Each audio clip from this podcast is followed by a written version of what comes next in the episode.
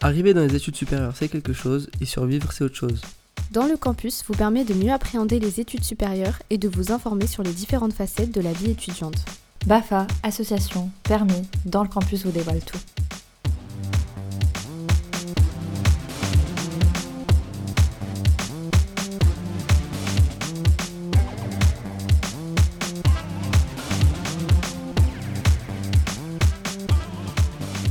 Salut à tous et à toutes, on se retrouve pour un nouvel épisode. Aujourd'hui, on va parler de l'actualité. Comment, en tant qu'étudiant, euh, décrypter l'actualité et s'informer. Je suis encore avec Inès.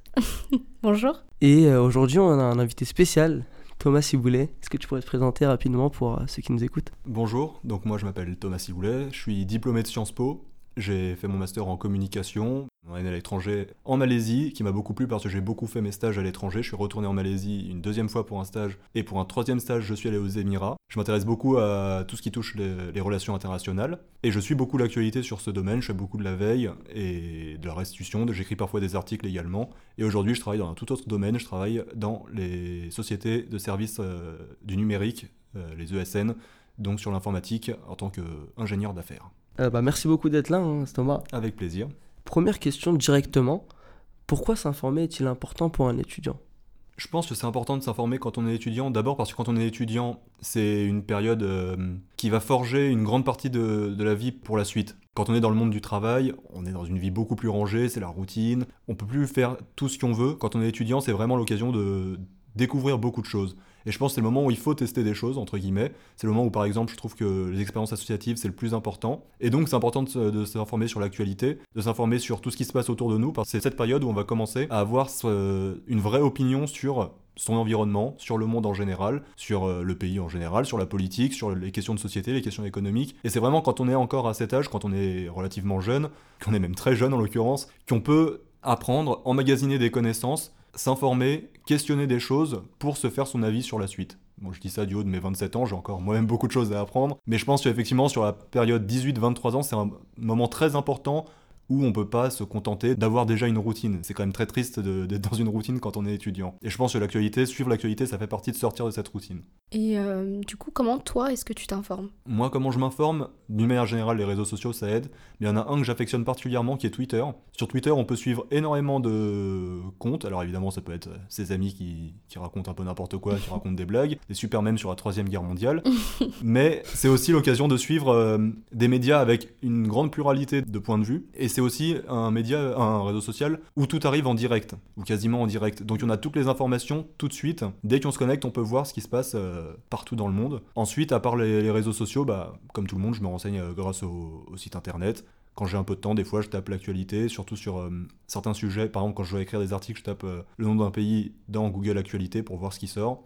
Et après, c'est important d'avoir ces médias de référence, les sites sur lesquels on va euh, en priorité, ou les journaux qu'on lit en priorité quand on lit encore la presse papier, ce qui se fait à mon avis de moins en moins, mais qui reste quand même un, un bon canal.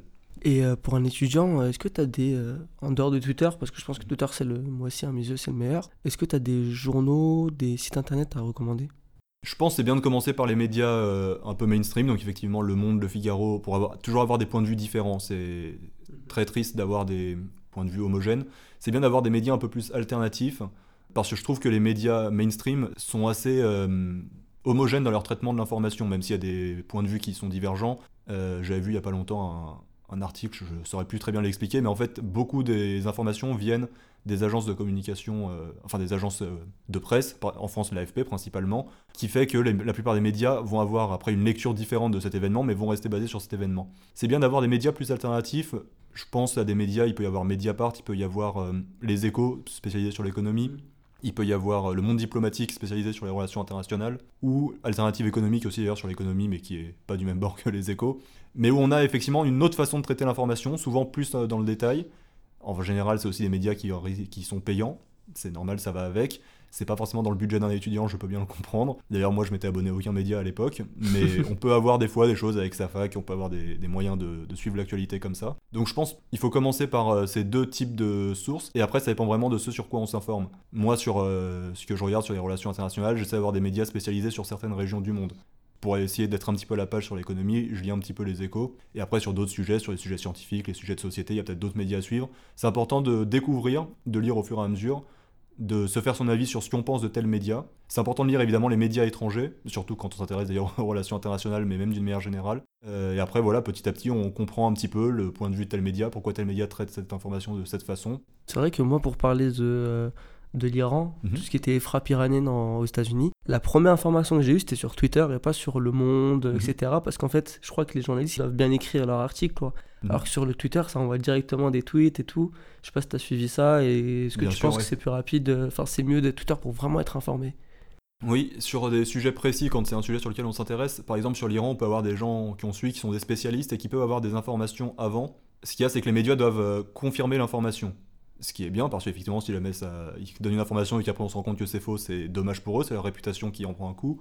Mais ça implique que des fois, ils mettent plus de temps à sortir une information qu'ils ont peut-être euh, en même temps que les autres, ou pas. Mais on peut avoir des gens qui donnent des informations beaucoup plus vite parce qu'ils n'ont pas ce type de euh, contraintes. En revanche, il faut être sûr qu'ils soient bons.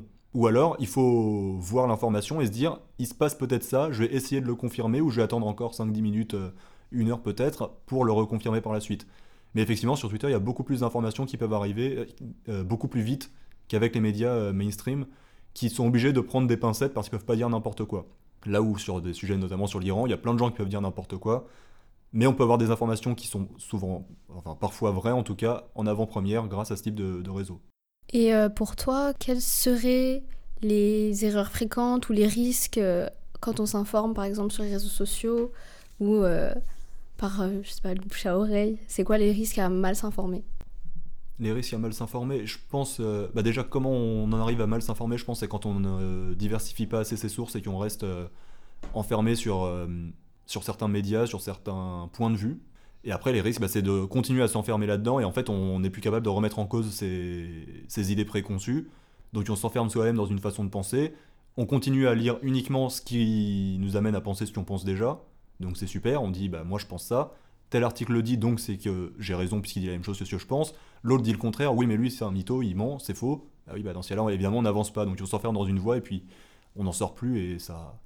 Il y a peut-être des gens qui sont très contents de vivre comme ça, j'imagine pour eux, mais je pense pas qu'on puisse être dans la vérité comme ça. Et s'il y a des gens qui se plaisent à, à s'enfermer dans ce type de voie, c'est tant mieux pour eux, mais je trouve ça un peu triste. Et c'est pas comme ça en cas qu'on peut comprendre le monde et le décrypter. À moins de s'enfermer dans les théories complotistes, évidemment. Est-ce que tu encourages à lire des médias qui sont pas du même bord politique que nous? Par exemple, je sais pas, pour vraiment caricaturer, je suis de gauche, lire du Figaro, est-ce que ça peut vraiment m'aider? Est-ce que c'est bon à ton avis? Oui, je pense que c'est vraiment bon. J'ai déjà entendu des gens qui disent qu'il faudrait lire que la presse opposée pour se forger son avis. Ça, je suis pas d'accord, parce que des fois, c'est bien d'avoir des arguments qui nous confortent et surtout qui donnent des, des éléments par rapport à sa façon de voir les choses. Donc, on apprend aussi. Si on est de tel bord politique, disons de gauche, et qu'on lit des médias de droite, oui, c'est important, ne serait-ce que pour comprendre pourquoi les autres pensent différemment. Après, on peut se dire, ils partent d'un mauvais point de vue, ils partent d'un mauvais présupposé, ça c'est tout à fait normal. Mais je pense que oui, ça c'est très important de le faire. Je pense que c'est important aussi, je reviens un petit peu plus sur l'aspect international parce que c'est ce qui me parle le plus, mais c'est important de lire par exemple des médias qui sont pas, disons clairement, des médias qui vont être par exemple pro-russes, pro-chinois. Mhm. Mais Russia Today, il y a beaucoup de gens qui vont dire c'est pas un média, peut-être à juste titre, mais je pense que c'est important de le lire quand même.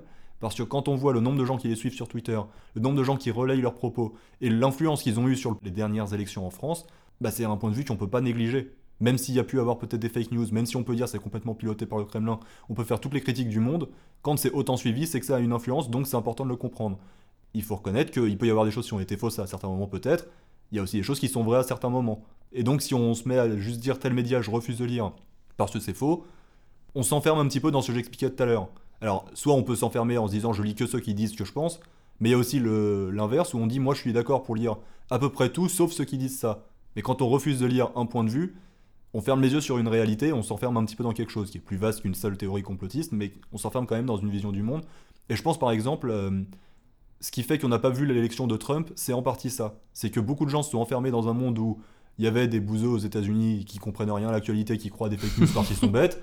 Le problème, c'est que quand ils sont majoritaires, bah, c'est eux qui élisent Trump, et puis d'un coup, tout le monde se réveille et se dit Mais comment ça se fait? On n'a pas vu ça venir, les sondages se sont trompés, qu'est-ce qui s'est passé? Il fallait regarder la réalité. Et la réalité, c'est pas forcément ce qu'on a envie de voir. Mais c'est vrai qu'aujourd'hui, ce qui passionne les gens, que ce soit les complotistes ou pas vraiment, c'est les fake news, les fausses informations. Comment tu fais pour vous distinguer, mais vraiment facilement? Parce que je sais qu'il y a des gens, ils vont sur Paint, euh, enfin des trucs bizarres. Euh, Comment tu distingues facilement, rapidement une fake news, toi? Pour moi, c'est simple, tu vérifies si ça a été redit par quelqu'un. Je sais pas, moi, si on me dit demain, euh, Trump a signé la paix avec l'Iran, sur un média que j'ai jamais vu, je fais, ok, je vais peut-être vérifier s'il y a quelqu'un d'autre qui le dit, quoi, parce que s'il le dit tout seul, on n'est jamais sûr. Un truc qui est dit par une seule, euh, source, c'est c'est moyennement crédible. Alors quand c'est un média très spécialisé qui dit quelque chose qui est cohérent, et qu'il y a un article derrière qui est bien argumenté et tout, ça peut se tenter. Si c'est Russia Today par exemple qui dit un truc tout seul, pour ma part, ça me suffit pas. Je dis pas que c'est faux, mais ça me suffit pas. Après, il y a des sites, on le voit tout de suite, quand c'est des sites qui vont dire des fake news, quand il y a une euh, catégorie désinformation, on sait que ça commence mal déjà. Mais même quand il y a un média qui dit des choses qui m'ont l'air euh, inhabituelles et que je connais pas le média, je commence par me renseigner sur le média. Donc je regarde sur Wikipédia s'ils en parlent, je regarde dans la rubrique Qui sommes-nous Qu'est-ce qui est dit Et déjà on a des informations, même sans partir d'ailleurs sur des médias complotistes, mais quand on voit que il y a pas longtemps, il y a un site que je regarde depuis longtemps qui s'appelle Jamestown Foundation. C'est un organe qui est lié, à une fondation quoi, qui, qui est liée à la CIA. C'est pas un truc complotiste, ils donnent des points de vue qui doivent aider la CIA ça explique aussi une partie du point de vue qu'ils vont développer. C'est bon à savoir. Si on tombe dans une fake news, c'est qu'on a envie de tomber dedans en fait. Si on veut vraiment se poser des questions, on trouve les réponses très vite. Si jamais on dit euh, Hillary Clinton à l'époque de la campagne veut, je sais pas moi, transformer la constitution pour interdire le port d'armes, c'est bien de le confirmer. S'il y a un seul média qui dit ça et qu'on se rend compte que c'est un média euh, Russia Today ou un truc euh, très à droite de, la droite américaine, soit on y croit tout de suite et c'est qu'on a envie d'y croire, soit on fait l'effort de regarder s'il y a autre chose qui dit la même chose seulement, et si on voit qu'il n'y a personne d'autre qui le dit, bah c'est probablement une fake news. En tout cas, il a aucun crédit, même si c'est pas une fake news, il n'y a aucun crédit à, y accorder parce qu'on n'a aucune garantie que ce soit vrai. Mais est-ce que toi, par exemple, tu vérifies toutes les news? C'est-à-dire, par exemple, là, tu vas être sur ton téléphone, tu vas, tu vas regarder un article. Est-ce que à chaque fois, tu vas aller euh, sur Google ou c'est vraiment certains indices qui peuvent te donner envie d'aller rechercher? Non, c'est quand il y a des indices. Ça va dépendre vraiment de quelle est la nouvelle, ça va dépendre de qui l'a dit. Typiquement sur Moyen-Orient, il y a un média que je suis qui s'appelle Al Monitor qui est euh, en anglais, anglo-saxon. Ça, je fais confiance aveugle parce que je sais que c'est que des spécialistes dessus. On peut voir d'ailleurs les, les, différentes publications de chacun des spécialistes. Je sais que quand ils disent quelque chose, c'est documenté, je fais confiance.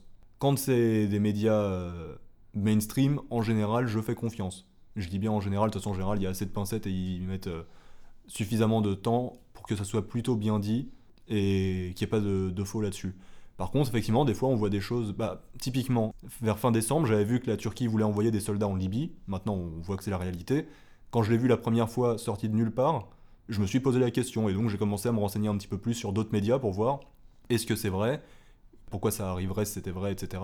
Donc ça dépend vraiment du type d'information. Mais non, quand je suis sur Twitter, je m'amuse pas à aller regarder si chacune des informations a été dite par un deuxième et un troisième média d'un autre bord politique. C'est seulement quand il y a des choses qui vraiment qui peuvent sembler inhabituelles. J'essaie de me mettre entre guillemets dans la tête d'un complotiste. Un complotiste, il, y a des choses qu'il va peut-être trouver tout à fait habituelles, que, qui ne le sera pas pour beaucoup de gens. Mais quand il y a quelque chose qui va trop dans le sens de ce qu'on a envie d'entendre, c'est inhabituel. Euh, moi, j'aurais une question au sujet des filières qui nécessitent, euh, par exemple, une certaine maîtrise euh, de l'actualité. Ça peut être les écoles de journalisme ou préparer une entrée dans une école. ces épreuves-là sur l'actualité, est-ce que tu aurais des conseils sur comment bien les préparer, comment euh, bien trier l'information et en tirer ce qui est essentiel à savoir et ce qui n'est pas essentiel à savoir? Bon, déjà, ça dépend des natures des épreuves, évidemment. Je pense en fonction de ce qu'on étudie, il faut être capable de cibler soi-même les bonnes informations. Ça, c'est pas forcément évident. Mais disons les grandes informations. Ce qui, les grandes informations, il faut être capable de les comprendre. Et après, il faut être capable de trouver les formes d'investigation, les articles d'investigation, les articles qui vont challenger un petit peu, qui vont pousser, qui vont creuser pour se faire son avis sur cette grande information. Prenons la loi Asile et Migration de 2016, je crois, ou 2017, je sais plus. Il faut savoir que la loi existe, il faut connaître son contenu. Après, il faut trouver des sources qui donnent une analyse sur qu'est-ce que cette loi veut dire. Pour, contre, ça c'est encore autre chose. Mais il faut être capable de creuser et d'avoir vraiment des articles avec euh, parfois d'ailleurs des interviews de spécialistes, des gens comme ça. Ou alors simplement le journaliste qui lui-même se pose la question, mais alors là, dans cette loi, on voit telle chose, mais c'est vrai que ça pose aussi telle question, le refoulement à la frontière, les relations avec l'Italie. Et donc là, on commence à poser le doigt sur une autre question par rapport à cette loi, c'est que cette loi se passe dans le contexte français, mais on voit qu'il y a aussi une implication avec les relations entre la France et l'Italie. Donc je pense qu'il faut d'abord cibler les grandes informations, les trucs les plus connus, et ensuite il faut être capable de creuser en profondeur sur ces grands sujets, et après il y a des sortes de connexions qui vont se faire, je pense, entre chacun des grands sujets. Et quand on est capable soi-même de faire des connexions, quand on voit la loi asile et migration et qu'on se dit, bon bah je suis pas un spécialiste du droit d'immigration, mais quand je vois que sur Mayotte il se passe telle chose, bah, ça va poser des, questions sur les relations avec les Comores, ça va poser des questions sur le droit d'asile en général, pourquoi il est différent sur Mayotte que dans le reste du territoire français. Même sans être un spécialiste, on arrive soi-même à faire les connexions sur les sujets qui sont importants Et à partir de là, je pense qu'on commence à avoir un bagage assez solide pour pouvoir avoir ses propres interprétations. Et donc, j'imagine, pour passer les épreuves pour ce type de, concours ou d'examen. Dans un autre cadre que pour un concours ou un examen qui n'est pas ciblé sur l'actualité, est-ce que tu conseillerais aux étudiants qui nous écoutent de suivre l'actualité, par exemple pour réussir leur dissertation ou euh, autre? Pourquoi, à ton avis, est-ce que le fait de s'informer dans l'actualité serait un réel plus pour, pour eux? Alors, je pense que c'est vraiment un réel plus Maintenant, il faut aussi euh, doser entre euh, ce qu'on révise et, suivre l'actualité. Il faut pas suivre que l'actualité parce que c'est pas ça qui va faire la disserte derrière, évidemment. Je pense que ça va être un réel plus. Euh, bon, déjà, si on trouve des, choses qui sont liées au sujet, mais même sans ça, quand on lit beaucoup l'actualité avec des. pas juste lire les titres BFM ou juste du descriptif, mais vraiment lire des analyses, ça oblige à réfléchir.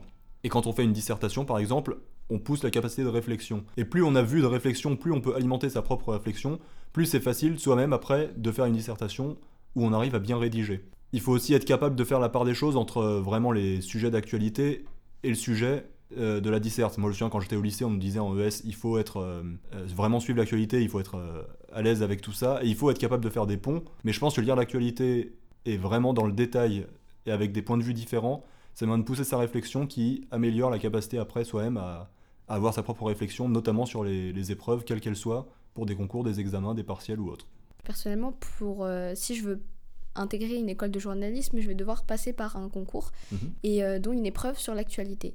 Pour préparer cette actualité, est-ce que tu me conseillerais de, de prendre un cahier? Est-ce que tu me conseillerais tout simplement de lire Pour vraiment, quel conseil t'aurais pour maîtriser l'actualité? Je pense que c'est important de prendre des notes sur ce qu'on lit dans ce cas-là. Alors chacun fait à sa façon. Moi je sais que je lis énormément de choses, j'en oublie énormément aussi vite. Et ce que j'essaye de faire euh, depuis quelques temps, c'est effectivement, j'ai un, fichier sur mon, ordinateur où je note les éléments qui sont importants dans l'actualité. Comme ça, quand euh, je veux les retrouver, par exemple, quand j'écris un article, je sais que je peux le retrouver dans ce fichier. Donc c'est important d'avoir des notes pour savoir qu'est-ce qui se passe quand. C'est important de toujours avoir euh, les dates précises, les noms précis, les lieux précis. Après, qu'il faut que ça passe par un cahier, par un fichier euh, sur ordinateur, tout ça, ça j'ai pas la réponse. Ça dépend aussi des gens. Il y a peut-être des gens qui retiennent beaucoup plus facilement de mémoire. Moi, je sais que j'ai besoin de noter. Je pense que ça peut être bien effectivement de noter parce que quand on veut relire ce type de notes par la suite, ça permet de prendre un petit peu du recul. On voit quelque chose qui se passe là un moment T qui est très important et on l'oublie aussi vite. Et après, six mois plus tard, on le relit, on se dit Ah, mais c'est vrai que s'est passé ça. Ah, mais c'est vrai que d'ailleurs, dans le contexte actuel, on voit qu'il y a aussi ça qui s'est passé depuis. C'est vrai que ça, on n'en parle plus, mais ça peut être un autre sujet qui pourrait arriver par la suite, notamment avec tel événement, etc. Donc c'est bien de garder une trace un petit peu de certaines informations pas forcément les plus importantes, parce que les plus importantes, on va s'en souvenir. Au pire, on va plus exactement se souvenir de la date. Je parlais tout à l'heure de la loi asile-immigration. Je me souviens de la loi, je me souviens plus de la date, mais ça, ça peut se retrouver. Par contre, sur des choses un petit peu plus précises, ça peut être vraiment intéressant de les noter, de noter des commentaires, qui ont, même des commentaires qu'on peut faire à chaud, quitte à avoir une autre analyse par la suite dessus, pour euh, garder ces choses en tête quand on les révise par la suite sur un autre concours sur un, autre type d'épreuve, et pour, euh, pour être capable même de prendre du recul sur, euh, sur l'actualité. Ça, c'est un problème sur l'actualité, c'est que paradoxalement, on suit les choses sur le moment, mais il faut être capable de les décentrer, de les remettre dans des contextes de manière plus générale. Et je pense que c'est d'autant plus important sur un concours ou un partiel euh, en école de journalisme. On ne demande pas juste de savoir ce qui se passe dans l'actualité, mais être capable de l'analyser et de le mettre en perspective. Et pour ça, il faut avoir suivi l'actualité avant, mais aussi s'en souvenir. Par rapport aux, médias de l'audiovisuel, par mhm. exemple, est-ce que on devrait s'en méfier ou est-ce que on devrait aussi prendre en compte leur position? Parce qu'on est très vite euh, submergé par l'information et c'est difficile de, de, faire le tri aussi, encore une fois. Donc, euh, quelle est ta position par rapport à ça? Ouais, c'est bien de le dire comme ça parce qu'avec Twitter, il y a la même chose qui peut se passer aussi. C'est qu'on peut avoir un flux d'informations où on voit par exemple qu'il y a eu un attentat, après tous les amis retweetent sur l'attentat, et puis au final, on passe 3 heures sur Twitter à uniquement parler d'attentat et on devient un petit peu psychorigide. Euh, c'est important de prendre du recul. Je repense à BFM qui avait mis un article sur la nouvelle année euh, en disant que Dubaï c'est la capitale des Émirats. C'est dommage, c'est pas la capitale des Émirats, c'est Abu Dhabi. Donc des fois, c'est dommage de devoir euh, faire les corrections de ce que font certains grands médias. Donc pour le coup, BFM euh, iTélé, qui a changé de nom, CNews, je crois, maintenant. Voilà, ça montre à quel point je les suis, je me souviens même plus comment il s'appelle. Ça, il faut s'en méfier d'une certaine façon. D'autant que maintenant, je pense avec Twitter. Twitter est plus rapide pour donner des informations que ces médias, ce qui était leur plus-value, je pense, à l'époque. Même sur les autres médias comme euh, Le Monde, Le Figaro, je dis pas qu'il faut se méfier de tout ce qu'ils disent, mais c'est bien là aussi parfois de prendre un petit peu du recul. Il y a quand même une façon de penser des fois qui va se retrouver sur certains médias, ce que j'expliquais avec l'AFP. L'AFP va donner une façon de. Enfin, pas une façon de penser, va donner des faits, les médias reprennent ces faits, mais en fait on se baser uniquement à chaque fois sur les mêmes faits. Une grande partie des principaux médias vont être basés sur une ou deux sources. Et ça permet pas d'aller plus en profondeur. Alors évidemment, je dis ça de l'autre côté, les médias qui vont donner d'autres faits, souvent c'est médias qui sont assez douteux, qui vont faire exprès de chercher, des faits en plus on peut pas forcément confirmer, et c'est là qu'on peut vite partir sur des fake news. Donc je cherche pas à dire il y a une façon de penser qu'on essaie de nous inculquer avec des médias contrôlés par euh, le grand capital qui nous donne sa propagande, mais il faut pas non plus croire aveuglément un média sous prétexte qu'il est mainstream en, se disant bah de toute façon si le média le dit c'est que c'est vrai. C'est toujours important de remettre en cause ce type de sources, même celles qui peuvent sembler les plus solides et même celles qui peuvent le, sembler plus solides par rapport à, ses convictions personnelles. Je parlais de médias plus alternatifs tout à l'heure, faut être capable de les remettre en cause. Il y a un média qu'on peut beaucoup aimer à titre personnel, c'est pas pour autant qu'il dit toujours la vérité, même si peut-être qu'il le dit 99% des cas.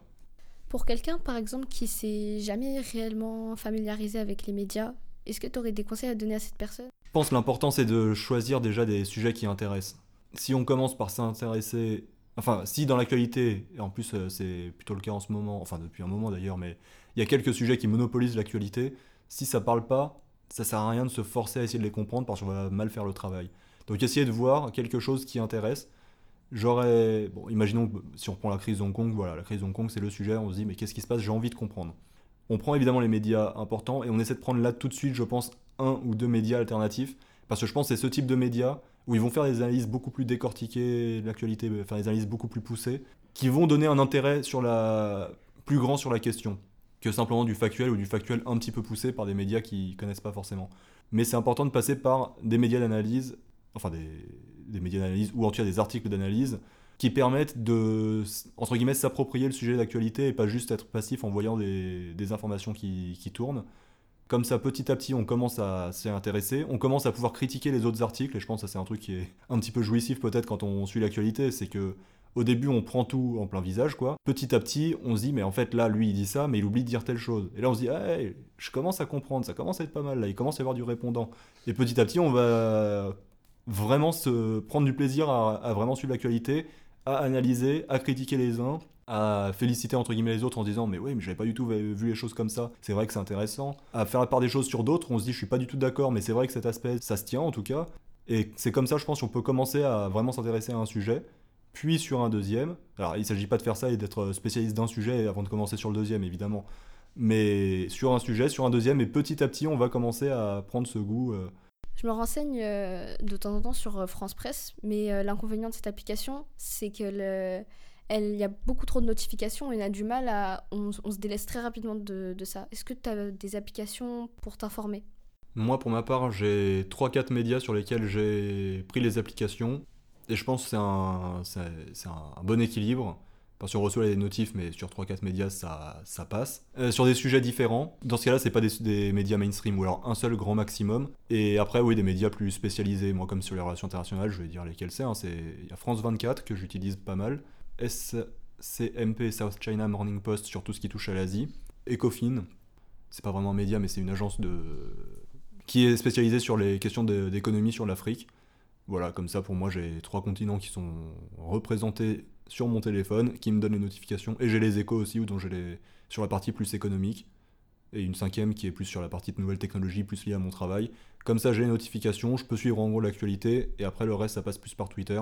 Mais ouais, je conseillerais d'avoir 3-4 applications comme ça sur son téléphone, sur certains médias clairement identifiés qui correspondent à ce qu'on a envie de, de, voir comme notif. Petit conseil, euh, si vous êtes étudiant, pouvez vous renseigner auprès de votre faculté parce qu'il y a des offres, des choses gratuites qui vous permettent de voir tous les articles de presse ou quasiment gratuitement sans être abonné. En tant qu'étudiant, vous avez aussi des abonnements étudiants, par exemple pour Le Monde, euh, payer 1 euro, 1 euro par an, c'est dérisoire quoi.